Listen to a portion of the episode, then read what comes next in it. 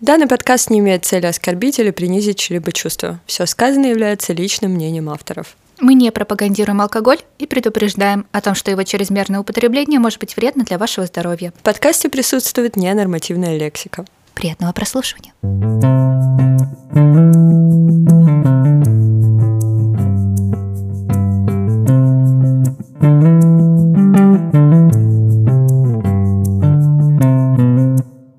Мой пердак взорвался просто на какой-то сверхскорости в космос и улетел, полыхая всеми цветами просто радуги. Привет, с вами подкаст «Еще по одной». И с вами Мари. И Татьяна. Можно просто Таня. Это подкаст в формате разговоров в 4 утра за бокалом вина, сока или очередной кружкой чая. Здесь мы обсуждаем актуальные проблемы, дискутируем на волнующие темы, комментируем мировые новости и просто болтаем о жизни. Начнем с нашего любимого. Что у тебя сегодня в бокале? Сегодня в бокале можно судить по моему радостному голосу что-то более высокоградусное, чем винишка. У меня в бокале виски марки, которая нам не заплатила за свое имя, и кола. А у тебя?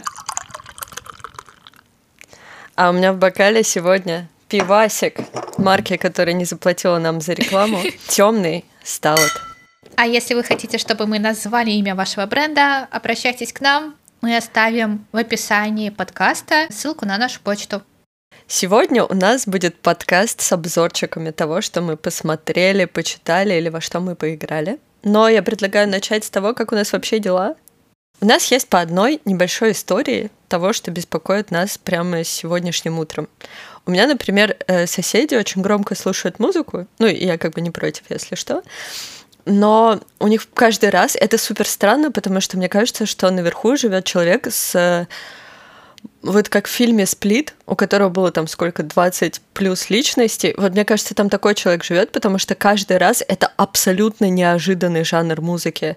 Из всего, что я там слышала, это был блатняк, кей-поп, русский рэп, супер такой андеграундный, максимальный металл с гроулом, скримом и вот этим вот всем. Рэп а-ля Eminem, 50 Cent и вот это вот все. А сегодня там играет рок-музыка. И я подумала о том, что музыка, вот, которую сейчас слушают люди, ну, типа даже те, которые значительно там младше нас, например, она не менялась с нулевых. Linkin Park, э, My Chemical Romance, там System of a Down. Arctic Monkeys.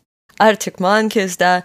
И вот эти вот группы, они как бы и остались. Ну, то есть я еще вот когда красила волосы в розовый цвет недавно парикмахерской, название которое не назову, потому что нам не платили за рекламу. Да что ж такое? Там тоже играл вот плейлист такой рок-музыки, андеграунд-музыки. То есть, получается, вот как в нулевые закончилась вот эта мода на эту музыку, и не появилось ни одной группы. Блин, а ведь реально. Кстати, еще прикол, что вот эти группы, которые были популярны в нулевых, но делали очень крутой рок в нулевых, они потом еще и не выпускали крутых песен после этого времени. Да. То есть они вот были тогда крутые, и все песни остались крутыми только из того периода. Если они создавали что-то новое, это уже не было таким. Ну да, это было больше а электронная такая около поп-музыка. Да, как вот те же, помнишь, мы ходили на 30 Seconds to Mars, и они да. уже тогда были попсовые. Угу. Ну, в общем, просто это забавно, забавная мысль о том, что как будто вот в том периоде законсервировалась вся прекрасная рок-музыка. А моя мини-история, наверное, в том, что недавно я встретилась э, с коллегами по работе, и она устроилась на новую работу, и все мои коллеги разбросаны по земному шару, вот, но какие-то находятся со мной в одном городе, и мы решили все пересечься, и там я по лучшим традициям подкаста еще по одной подбухнула хорошенечко и начала кричать о том, что я тут только за деньги. Работа вообще нужна чисто для заработка. Вот эти ваши переработки херня. На компанию yeah. мне плевать, что происходит, плевать. Я делаю свой рабочий минимум и иду заниматься своими делами. Я это просто сказала не потому, что я вдруг внезапно ебанулась. Просто э, там были разговоры о переработках, о том, что кто-то переживает за проект, еще о чем-то.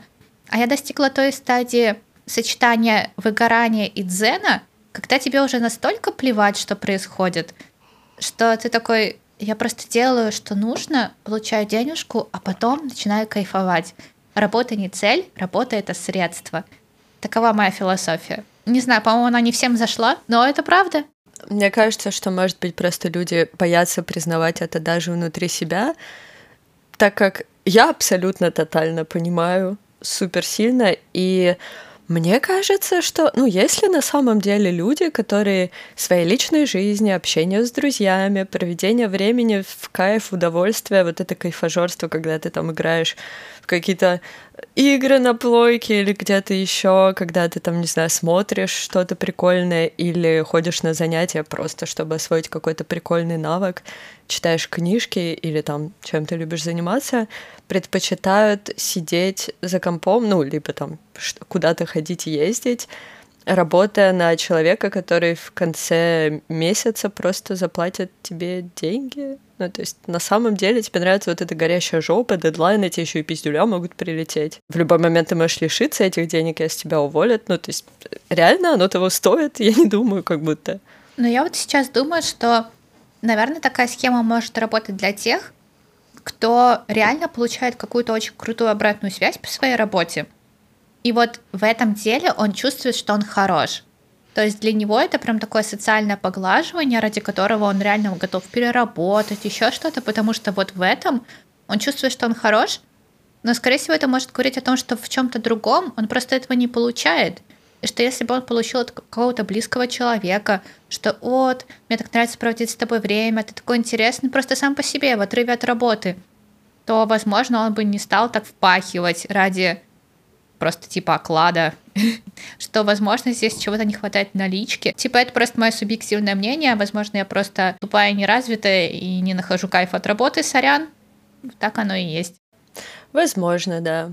Я пыталась вспомнить, когда я получала хорошую обратную связь, ну и чувствовала, что вот я сделала что-то классное, как будто в такие моменты я задумывалась о том, что если бы я сделала что-то подобное для себя, даже не получив никакой обратной связи, это принесло бы мне больше удовольствия.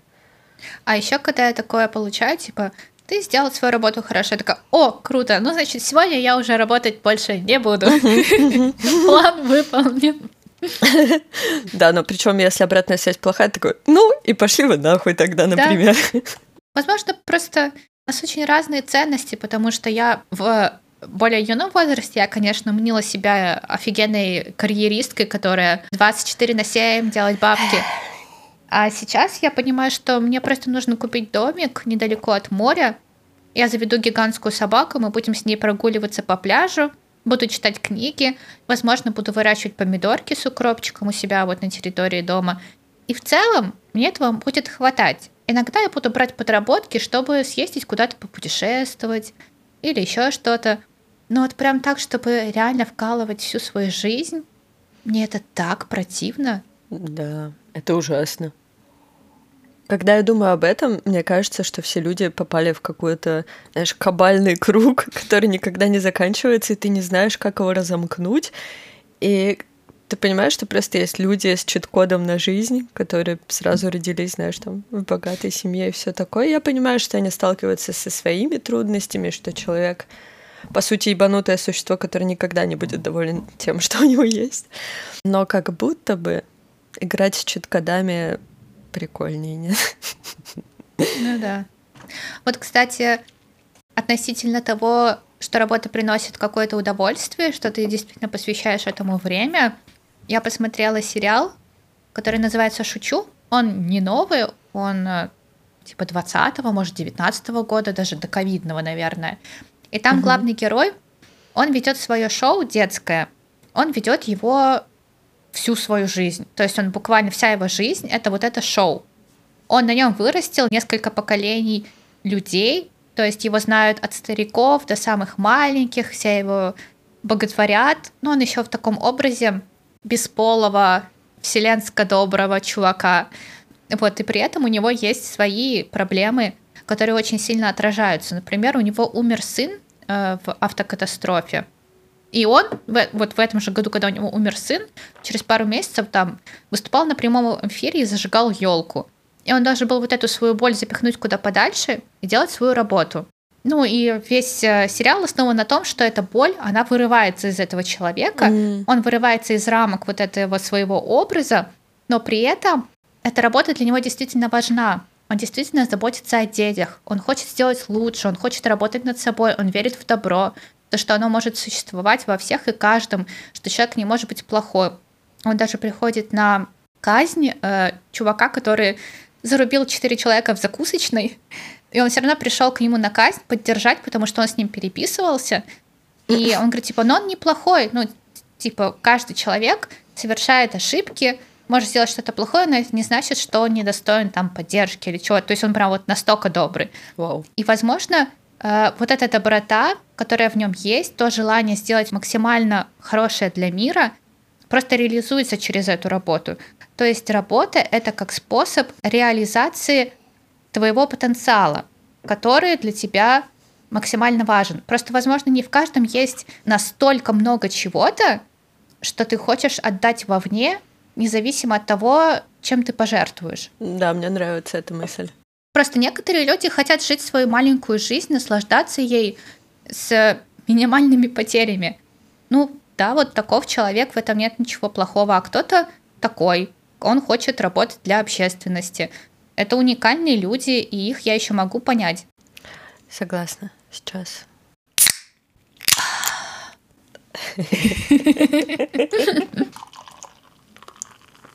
Такая вот пауза на открытие пивко. Вторая баночка пошла. О, у меня, кстати, уже пошел второй стакан коктейля.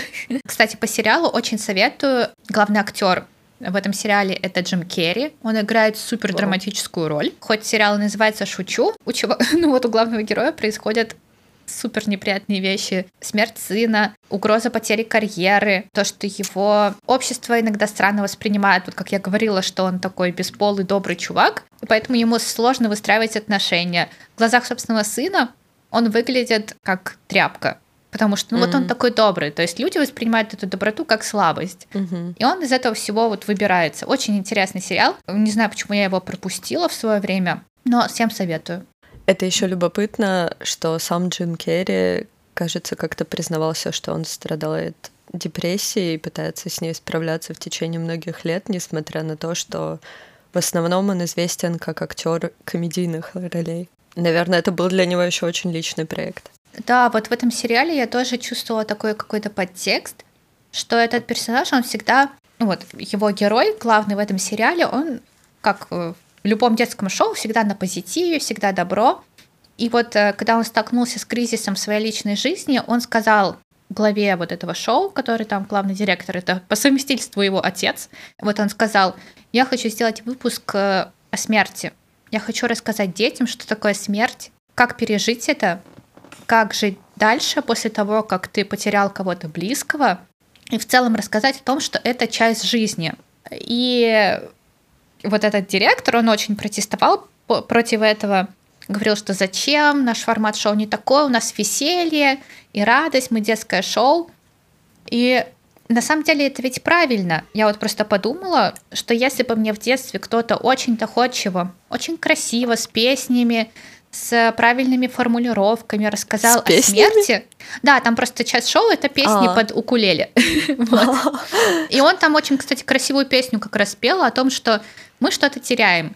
Но мы это теряем не совсем, то есть все равно часть того, что мы теряем, остается при нас. И он спел об этом песню, все это очень красиво рассказано. Я подумала, что, блин, это же офигенная идея.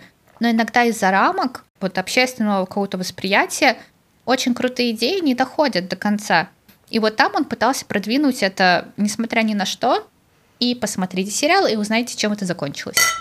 Я хочу обсудить Хогвартс Легаси.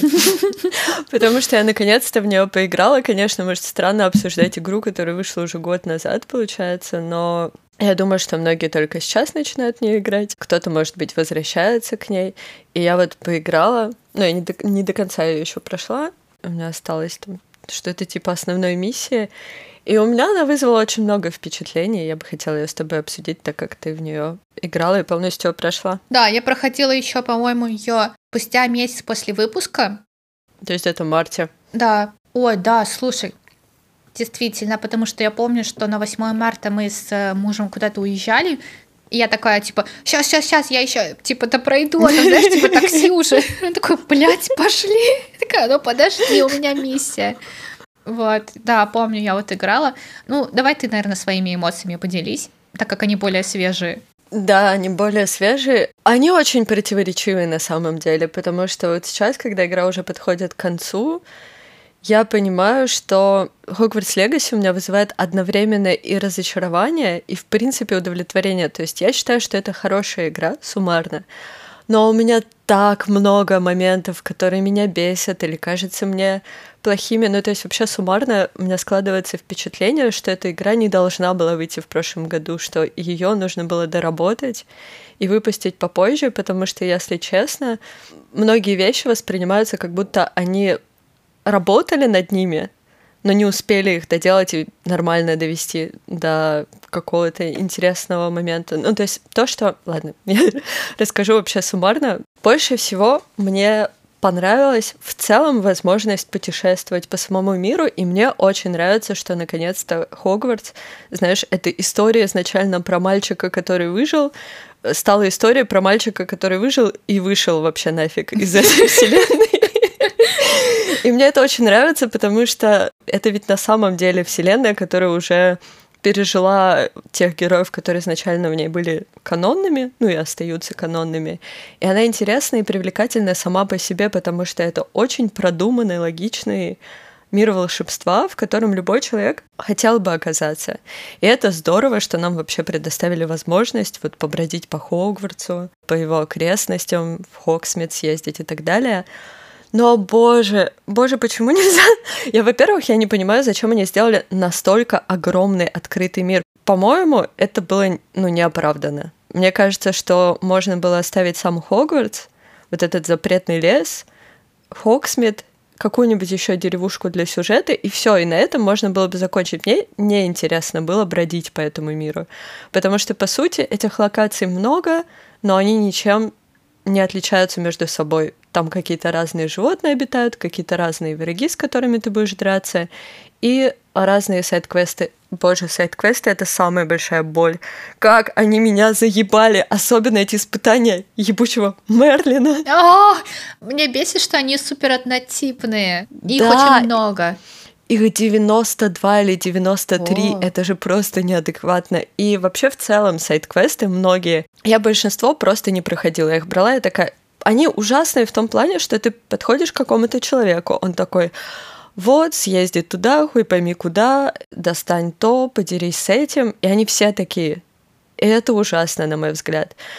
Самый, наверное, даже это первый для меня минус, то насколько эта игра не погружает в себя, хотя должна, то есть сценарно, как будто это прям очень большой проеб.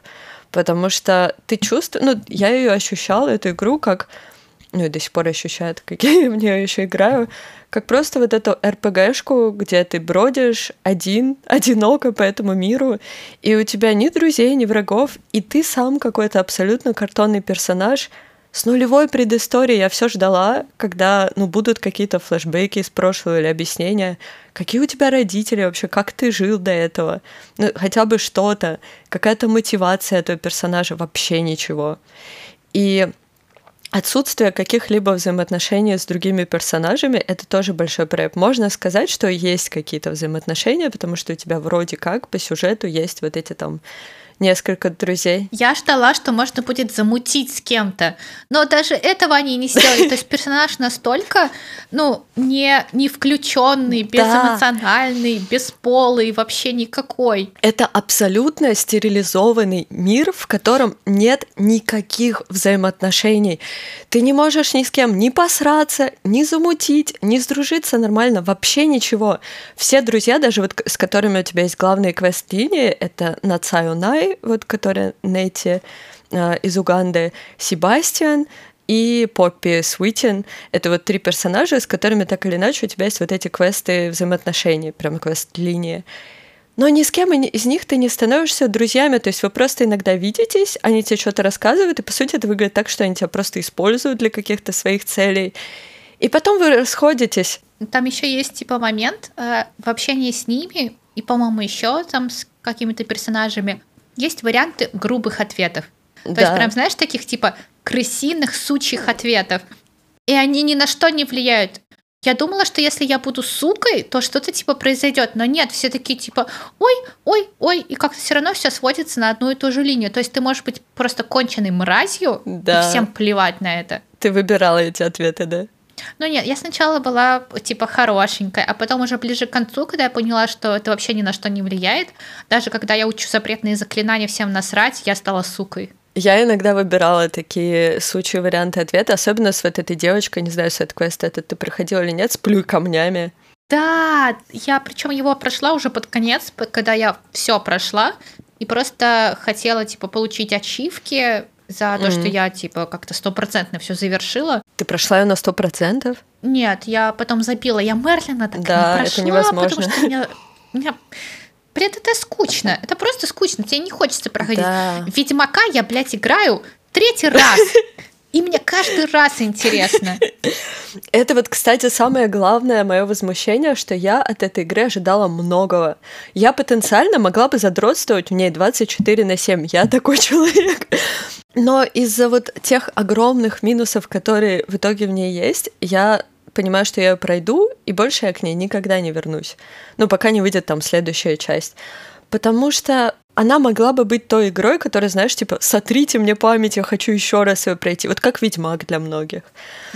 А в итоге ты такой, ну, это была хорошая игра, я, я получила какое-то удовольствие, но так много... Просто вот знаешь, ты же тоже, ну, на самом деле, я смотрела отзывы, ревью и так далее, я поняла, что почти для всех, кто играл в эту игру, главной историей была история Себастьяна. Да. Потому что это единственный персонаж, в историю которого ты погружаешься, и это очень спорный персонаж. У него есть мотивация, у него есть какой-то характер, который по-разному раскрывается. И это прям, ну, сильный полноценный персонаж, реально интересный. А я, кстати, вот немножко, так как давно играла, путаю. Вот там есть вот этот Себастьян и еще типа его слепой друг, да? Оминис. Он мне сразу напомнил, не знаю почему, он вообще типа ничего общего, кроме слепоты, слепого из дома, в котором и я такая типа. Блин, я не думала об этом, но... Да, я хочу перечитать эту книгу.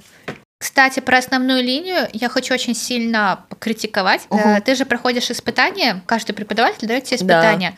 Первые два абсолютно идентичны. Да, Это одно и то же, просто в другом сеттинге. Меня это так сильно взбесило, и я была так рада третьему испытанию, когда там Да. пошло реально что-то новое, потому что мне не хотелось, ну, просто дальше играть. Вот из-за того, что я так думаю, ну, третье испытание будет то же самое с картинкой, типа, чуть-чуть другое, и все. Типа, нахера мне это надо? Буду вот ходить животных там спасать. Я также делала, я оттягивала эти испытания до последнего, потому что первые два меня настолько выбесили. Это такая неинтересная херня. Эти ящики передвигать куда-то. Такой, что, зачем мне это вообще нужно? И мне кажется, что упор, основой этой истории должны были быть персонажи, в которых ты погрузишься, и с которыми у тебя будут выстраиваться какие-то взаимоотношения. Причем, мне кажется, это огромный проеб разработчиков, что ты не можешь влиять на эти отношения. Что бы ты ни выбирал, это никак не влияет. Меня очень расстроило, что да, по факту ты ни на что не влияешь, что бы ты ни делал, все равно все закончится Да. одинаково. Это типа бесит. Это такая огромная недоработка, это делает мир абсолютно Да. картонным, не настоящим. Ты Абсолютно. понимаешь, что это все типа фикция, это все херня неинтересная. Да, причем абсолютно стерилизованным, ты вообще никак не можешь в это погрузиться. И мне кажется, было бы логичным, возможно, они, может быть, так сделали, может, им реально времени не хватило, э, что у тебя был бы выбор становиться темным волшебником и оставаться на стороне этого Себастьяна. Я все ждала, что я стану темным волшебником. Я Да. учила все запрещенные заклинания ради чего? Ради ничего. NPC — это такое разочарование, боже. Ты проходишь сквозь них, ты пуляешь в них заклинания, а они вообще на тебя не реагируют. И мне на самом деле не хватило. Вот это тоже создает ощущение стерилизованности и одинокости в этом мире, что ты не можешь даже какой-то маленький small talk совершить с кем-то, вот просто рандомным. Мне хотелось, чтобы больше квестов были именно, знаешь, заключающиеся в каких-то вот этих микроотношениях с людьми. Ну, типа, это же очень близко к реальности, когда ты в школе Маша, учишься, у тебя есть... поиграй в Ведьмака, это буквально все то, чего нету в Хогвартсе. Ты можешь там типа попиздеть с кем-то, и он даст тебе квест, хотя это не обозначено вообще квестом. Ты можешь просто идти, послушать чей-то диалог, и он, например, раскрывает тебе этот мир, или он просто очень смешной. И там он настолько погружает, вот ты настолько веришь в это вообще все, что я смотрела видосы прохождения, там миллиард их, и там некоторые люди прокручивали время в игре, чтобы посмотреть, а правда ли через сто лет, типа, что-то изменится. То есть люди настолько думали, что мир продвинут, потому что мир реально очень продвинут. Ты реально веришь в то, что если ты будешь сто лет играть, то, то вселенная поменяется. Вот настолько там все очень круто. One Love. У меня он есть в списке, да, потому что я знаю, насколько ты сильно его любишь. Там самое главное втянуться, потому что я дважды начинала играть в Ведьмака. Первый раз я не поняла ни хрена, но я играла на компе. И там, типа, наверное, была какая-то старая версия, где нужно было очень часто делать зелья, э, всякие эликсиры. Mm. А в новой, по-моему, в обновленных ты делаешь один их раз, и просто они потом пополняются с э, тем, как ты медитируешь. Помедитировала, все восполнилось. То есть ты один раз только собираешь на них mm. все предметы. Вот, главное запомнить, что как. С первого раза будет сложная боевка, ну не боевка, наверное, использование заклинаний, зелья, что как, с чем. А потом просто надо типа это запомнить и все, дальше все на изи. Вот такого мне не хватило с погружения в мир, где у тебя ну, опять же, вот романтические линии, почему они не добавили? Я тоже не поняла. Я очень много встречала отзывов на то, что типа Почему? Это же прям очень сильно предполагает. Mm-hmm. Вы же сделали их, ну, прям уже взрослыми для детей. Им там 15-16 лет примерно. И вы дали возможность выбирать пол. Типа для чего? Да, и выбирать персонажа. Ну как можно было такое не сделать? При том, что я, кстати, я пыталась найти информацию, и официальный ответ разработчиков выглядит как оправдание, ну то есть такое очень нелепое. Они говорят о том, что ну вот в эту игру же будут играть дети. Другое А-а-а. мнение, наоборот, в то, что в эту игру будут играть взрослые в обоих случаях. Я не понимаю. Поклонники Гарри Поттера это люди, которые читали его еще а в конце 90-х, по-моему, типа начало 2000-х, потом смотрели все эти фильмы, то есть этим людям минимум двадцатка, вообще минимум. Какие нахрен детские игры? Но про это тоже было мнение, что ты типа взрослый человек, который будешь э, дейтить э, дейтить, блядь. Ты будешь, типа, мутить мутки с 16-летними детьми, но ебать... Твой персонаж 16-летний. Да, это абсолютно глупо, и на самом деле я еще нашла такую информацию, что там была такая тема, mm-hmm. но они, видимо, просто не успели ее доработать. Бля. И поэтому решили не делать ее вообще. Вот, кстати, э, с любовной линией еще прикол есть, э, знаешь, серия игр Life is Strange. Mm, да, там нет открытого мира. Это, по сути, а интерактивное кино. Но мир настолько э, Офигенный. вкусный, реалистичный, и ты можешь там реально замутить, типа, и с да. девушкой, и с парнем, вообще, что хочешь делай, что это тебя сближает с героями, потому что они настоящие, да. они проработанные, они очень человечные. Ты с ними выстраиваешь отношения, твои реплики реально на что-то влияют. Да, да. Хотя там гораздо меньше свободы, чем в том же Хогвартсе. Да, и персонажей намного меньше. Я вот, кстати, как раз думала, играя в Хогвартс, я вспоминала вот последнюю Life is Strange True Colors, по-моему, mm-hmm. называется. И у тебя же тоже не с пизды дается персонаж, который попадает в абсолютно новую локацию, и мне очень понравилось то, как там рассказывается предыстория этого персонажа главного. То есть через сообщения, которые ты можешь читать, через дневниковые записи и так далее. И меня и меня очень расстраивает, что в Хогвартсе не дали вообще никакой предыстории твоему персонажу, прям вообще никакой. Причем э, в True Colors ее брат умирает, по-моему, в первой главе. То есть вы да. только познакомились, он умирает, да. но ты испытываешь реальные типа эмоции от его смерти. Да. Ты думаешь, да как так? Блин, да. типа мы же так хотели с ним встречи, нам так нужно было с ним время, а он исчез из-за такой причины глупой. И типа ты все время такой, типа, блин, да как так? Это ужасный поворот. То есть ты реально испытываешь, да. э, ну, типа, грусть из-за того, что умер персонаж, который вы не так много времени провели, но он так хорошо проработан, и его отношения с твоим героем проработаны. Да, вот реалистично. Я вот таких отношений хотела, то есть где у тебя, ну, ты приезжаешь, встречаешь брата, с которым вы виделись последний раз в 11 лет, но он настолько круто прописан, он настолько живой человек, что ты, ну вот сразу проникаешь с ним, ты такой, ебать, это мой брат. Да, да это очень, вот мне кажется, сценарно Хогвартс это самый большой проеб. Подводя итог по поводу Хогвартса, я могу сказать, что я буду ждать, знаешь, каких-то обновлений игры, Да. или я надеюсь, что вторая часть будет лучше, и они исправят все то, что не исправили. Блин, в идеале, если бы они сделали какую-то онлайн-версию, где можно играть в кооперативе. Да, боже, представляешь, мы бы с тобой были студентками Слизерина, которые становятся Е. э, вот этими Dark Wizards и просто наносят шумиху на город. Да, мы бы били гриффиндорцев и всех остальных. Так, ладно, что мы еще посмотрели? Я посмотрела почти все фильмы из Оскара. Вот, могу рассказать тебе про любой, кроме «Бедные несчастные» и «Американское чтиво». И даже причем про фильмы из категории иностранные фильмы. Кстати, Мгм. вот, про категории из иностранные фильмы. Я посмотрела фильм «Анатомия падения». Мгм. Это достаточно камерное кино, в плане того, что оно происходит в рамках одного дома, где произошло убийство, и иногда сцены из суда. Главная героиня писательница, она живет э, в доме с мужем и сыном во Франции, в регионе горном. То есть это такой уединенный горный домик. Ее муж официально с ее показаний. Когда делал ремонт на крыше, упал, стукнулся о пристройку. Из-за этого был сильный удар по голове, который его моментально убил, и вот он там лежал. В это время прогуливался недалеко от территории дома ее сын, но так как он был слепой, он не мог быть полноценным свидетелем. Он мог только на слух, на его воспоминания, но он был единственным в итоге свидетелем. И от его показаний зависело многое. Но так как он не мог видеть, то он не мог стопроцентно заявлять, было это убийство или самоубийство. И прикол был в том, что сама вот эта главная героиня, писательница, она часто в своих книгах использовала что-то из своей жизни, какие-то элементы.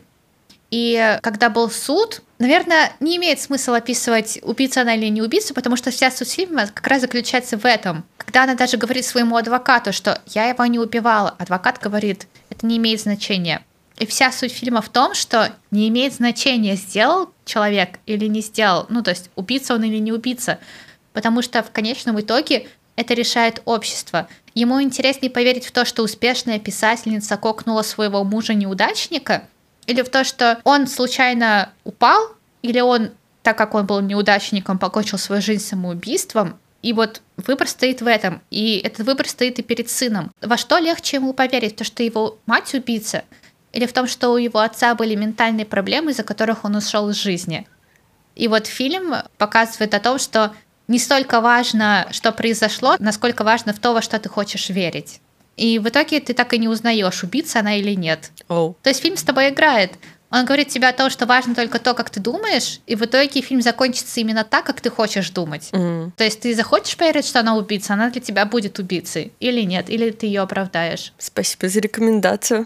А тебе есть чем поделиться? Мне есть чем поделиться. Мы посмотрели два аниме по рекомендациям друг друга. Можем обсудить их.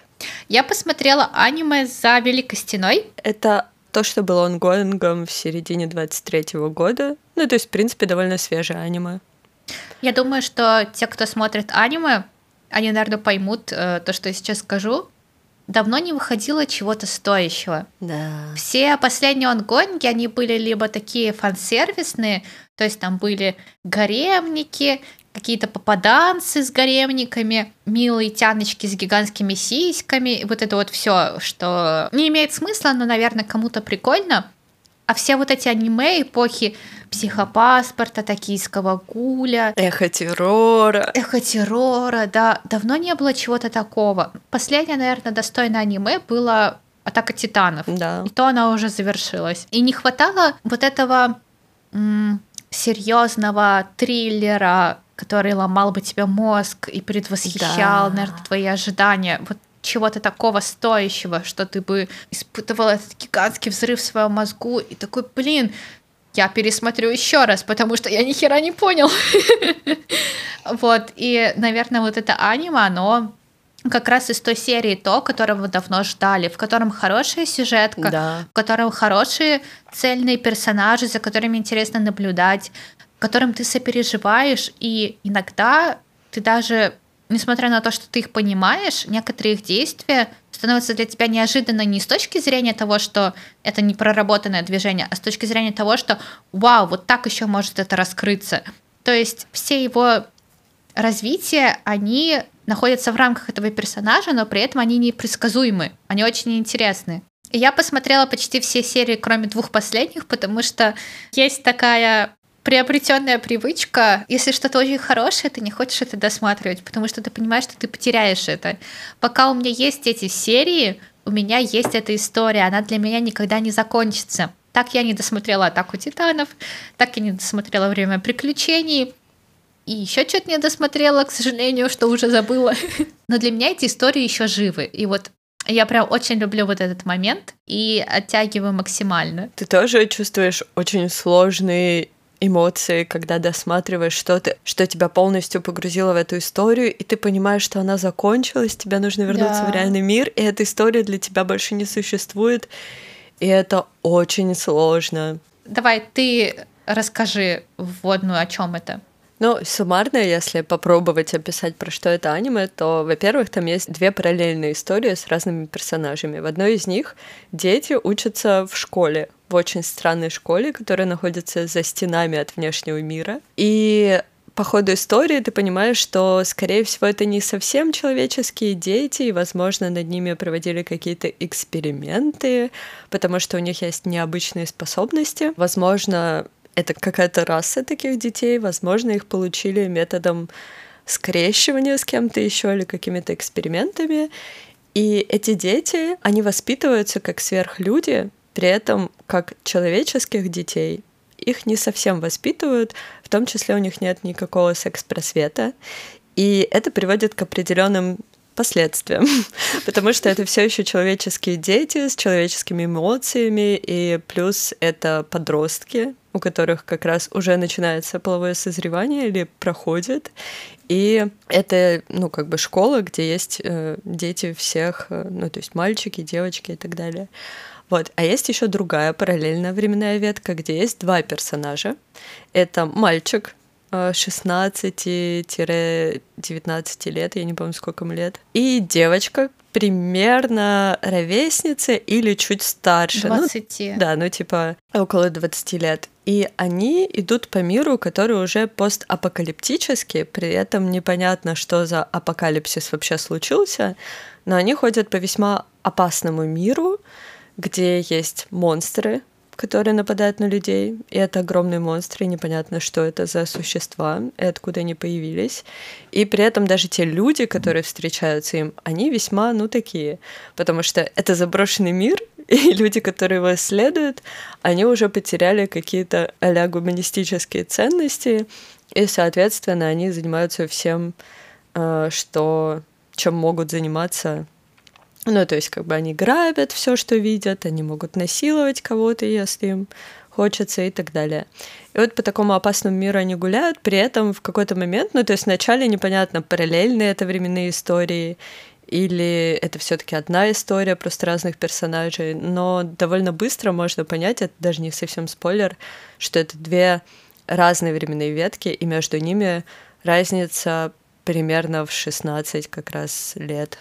А еще главная героиня настоящего времени с приколом. И там есть такая околоромантическая линия тоже с приколом. А еще в этом аниме есть сцены изнасилования. Да, триггерные всякие сцены.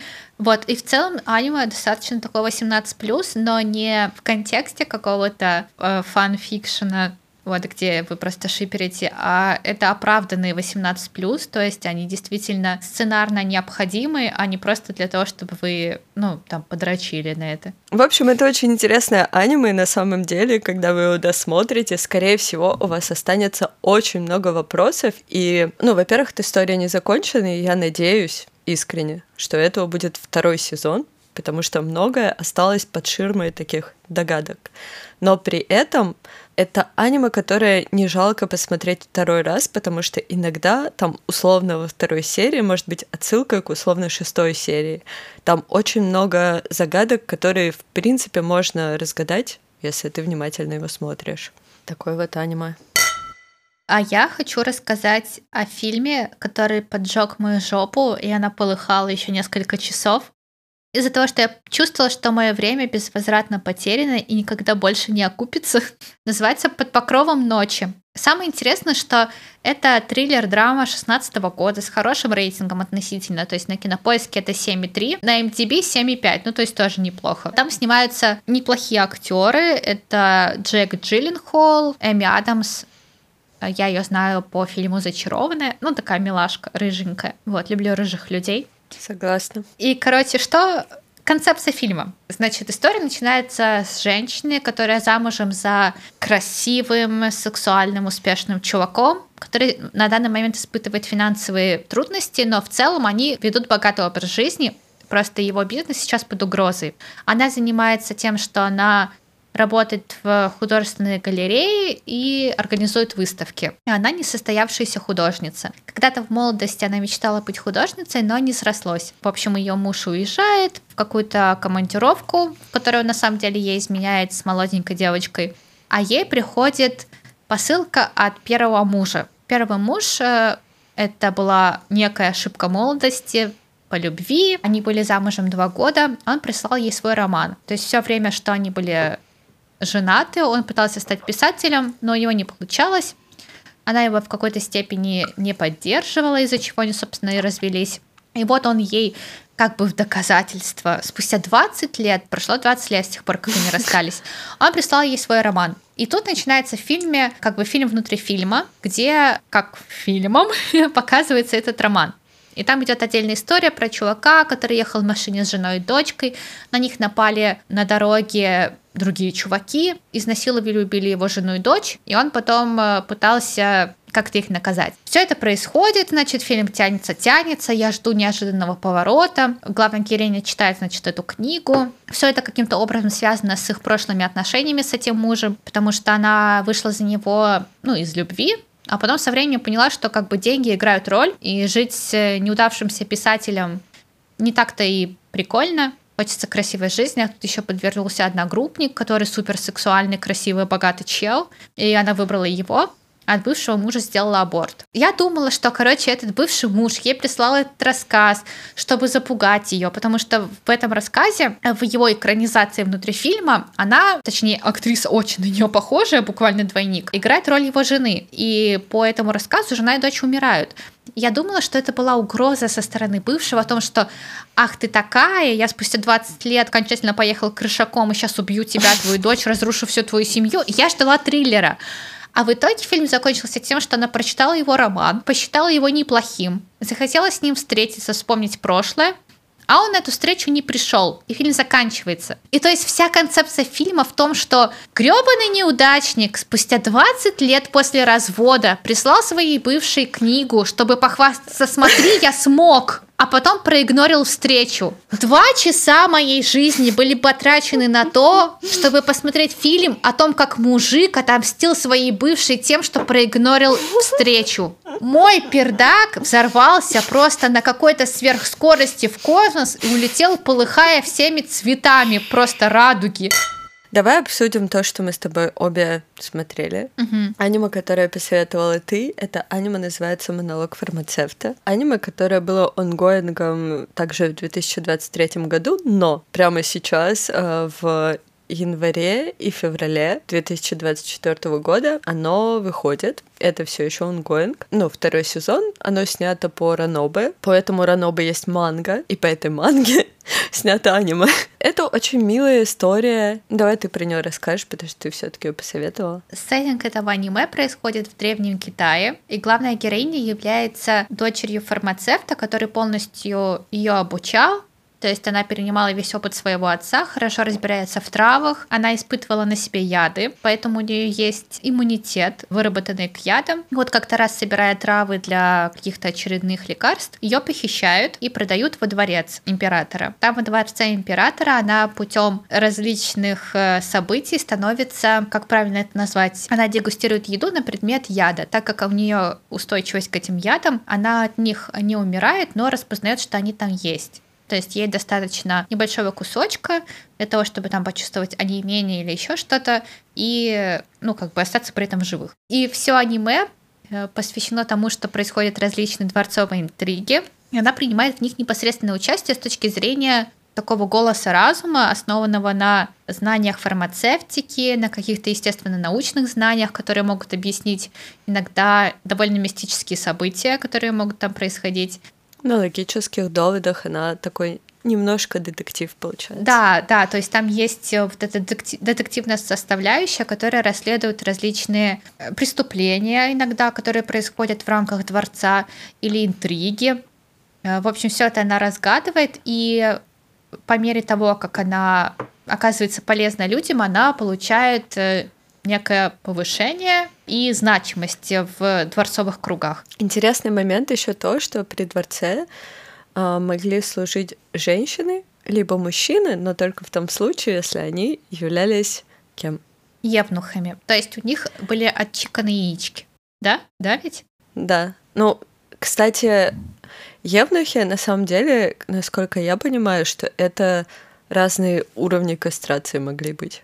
Им могли отчикать яички, а могли отчикать вообще все, а могли просто сделать, например, вазоктомию, ну, я не уверена насчет этого. А, интересные факты про это аниме. Ну, то есть сейчас выходит второй сезон, и я посмотрела пару серий оттуда. Вообще, интересный момент, который упоминается, я не помню, по-моему, даже в первом сезоне, что вот отец этой девочки, а, которая ученик фармацевта, он как бы евнух.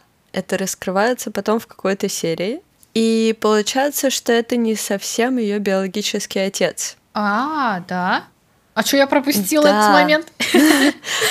Этот момент есть, но он как-то так не очевидный, и я так полагаю, что, наверное, во втором сезоне как-то раскроется вообще, кто ее отец, кто ее мать. Ну, еще такой момент интересный про это аниме, что эта девочка была ученицей Евнуха, но в очень интересном районе, проституток, ну, то есть там это да. называется район удовольствий.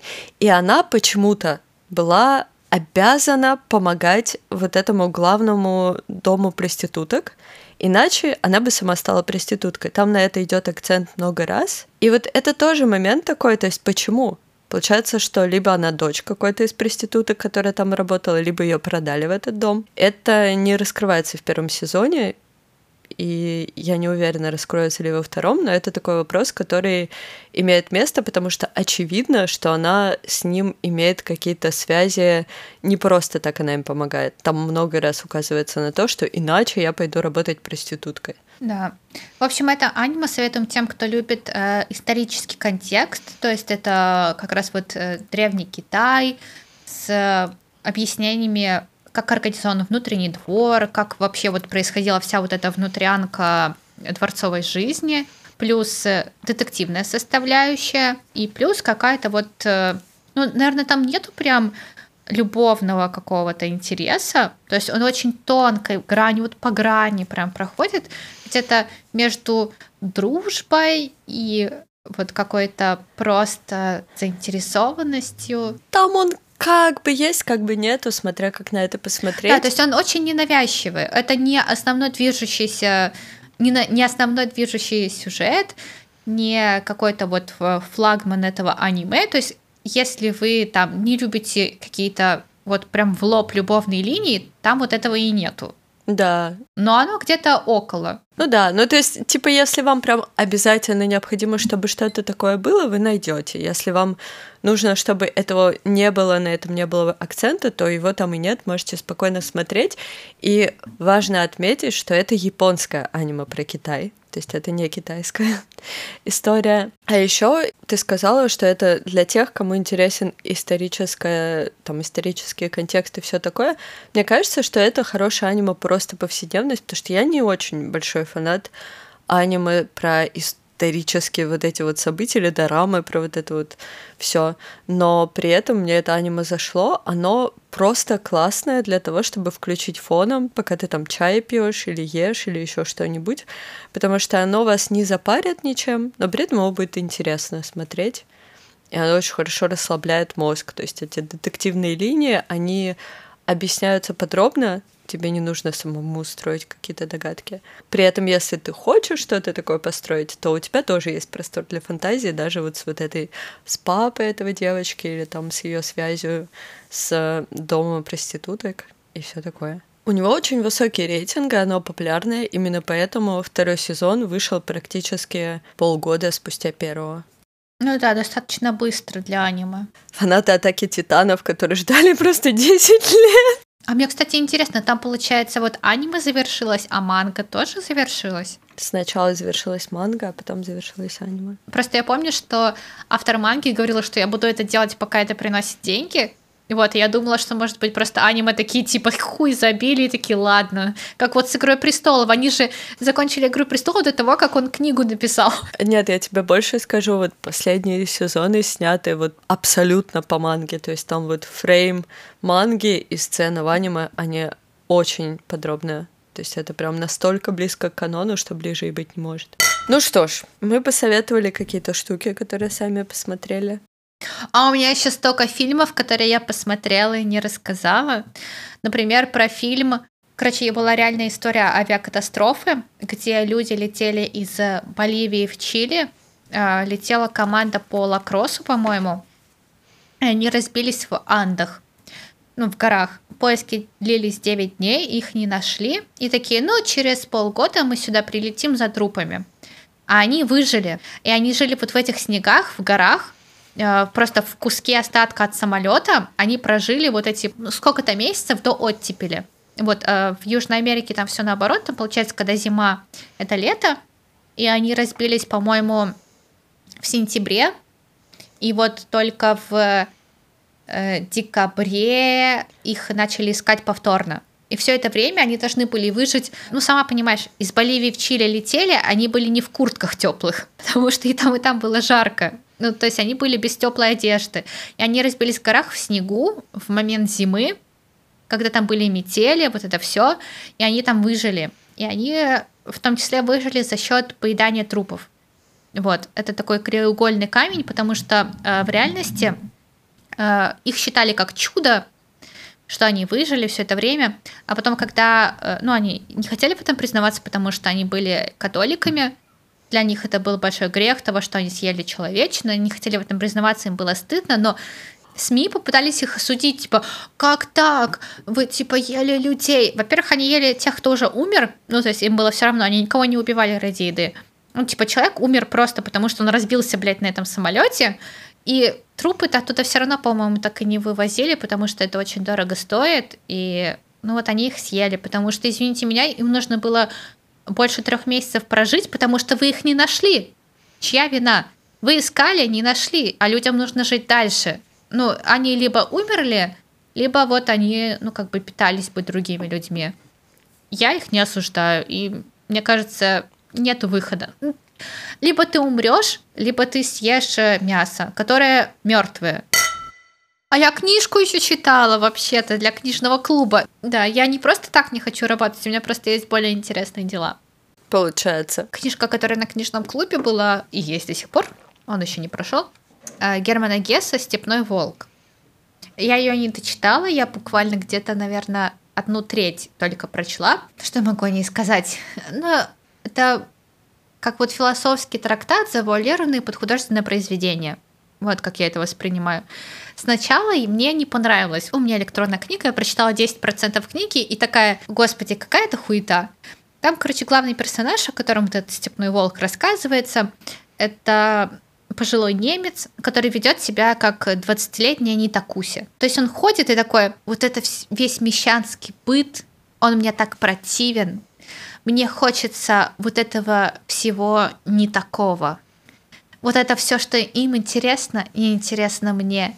Вся эта современная музыка отстой. Мне нравится только классика. Вот, знаете, если вы были когда-то подростком и ощущали, что вся эта современность, она не про вас, что вы совсем человек другой эпохи внутри, что вы более интеллектуально развиты, чем все вот эти остальные массы, что вы такой особенный и не такой, как все, то вы старый немец из романа Германа Гесса. Вот, и я, короче, хотела уже бросить читать эту книгу, но потом там было художественное обоснование этого персонажа, скажем так, где, собственно, персонаж читает трактат, который называется «Степной волк», где идет совсем другая трактовка поведение персонажа, что она связана не с тем, что он такой выдуманный не такуся, она связана с тем, что в человеке существует очень много лиц.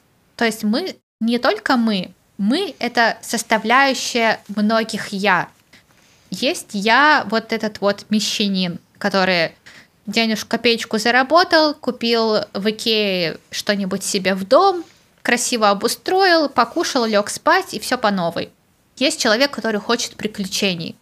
Какое-то вот животное я, которое вот оно идет против всех этих устоев. Есть еще какой-то персонаж внутри тебя, который абсолютно другой. И ты состоишь из вот этого огромного множества. И что там идет вот э, степной волк, это как будто бы какое-то некое противоречие внутри тебя, животное начало. Но это такое легкое упрощение того, что человек очень многослоен. И что вот этот персонаж, он противоречие своей многослойности. То есть он вроде бы рожден вот в этом мещанстве, его мать обычный средний класс, он вырос в этом среднем классе, и при этом он тянется к нему. То есть когда он выбирает, где ему поселиться, он выбирает дома вот этого среднего класса. Он не снимает где-то дом у обычных работников, он не снимает дом у высоких там аристократов. Он идет в этот средний класс, потому что он в нем родился, он к нему привык. Но в то же время он его отрицает, потому что он нечто большее, чем усредненный человек. И он пытается с этим бороться. И вот этот рассказ, он, короче, именно об этом противоречии внутри нас, которое как будто бы стремится к усреднению и тому, чтобы влиться в общество, и в то же время бороться против этого, потому что он больше, чем эти рамки. Вот. Об этом, собственно, книга. И я думаю, можно зачитать, наверное, несколько отрывков, которые я для себя выделила, которые мне очень понравились. А вот один я оборвала как раз по психологическому своему состоянию. То есть там есть продолжение, но мне нравится именно, как оно выглядит вот так. Угу. День прошел, как и вообще проходят дни. Я убил, я тихо сгубил его своим примитивным и робким способом жить. Несколько часов я работал. Жиза. Жиза огроменная. И там, ну, в целом, есть много всяких цитат, просто они слишком длинные, наверное, чтобы зачитывать его выпуск так очень сильно раздулся.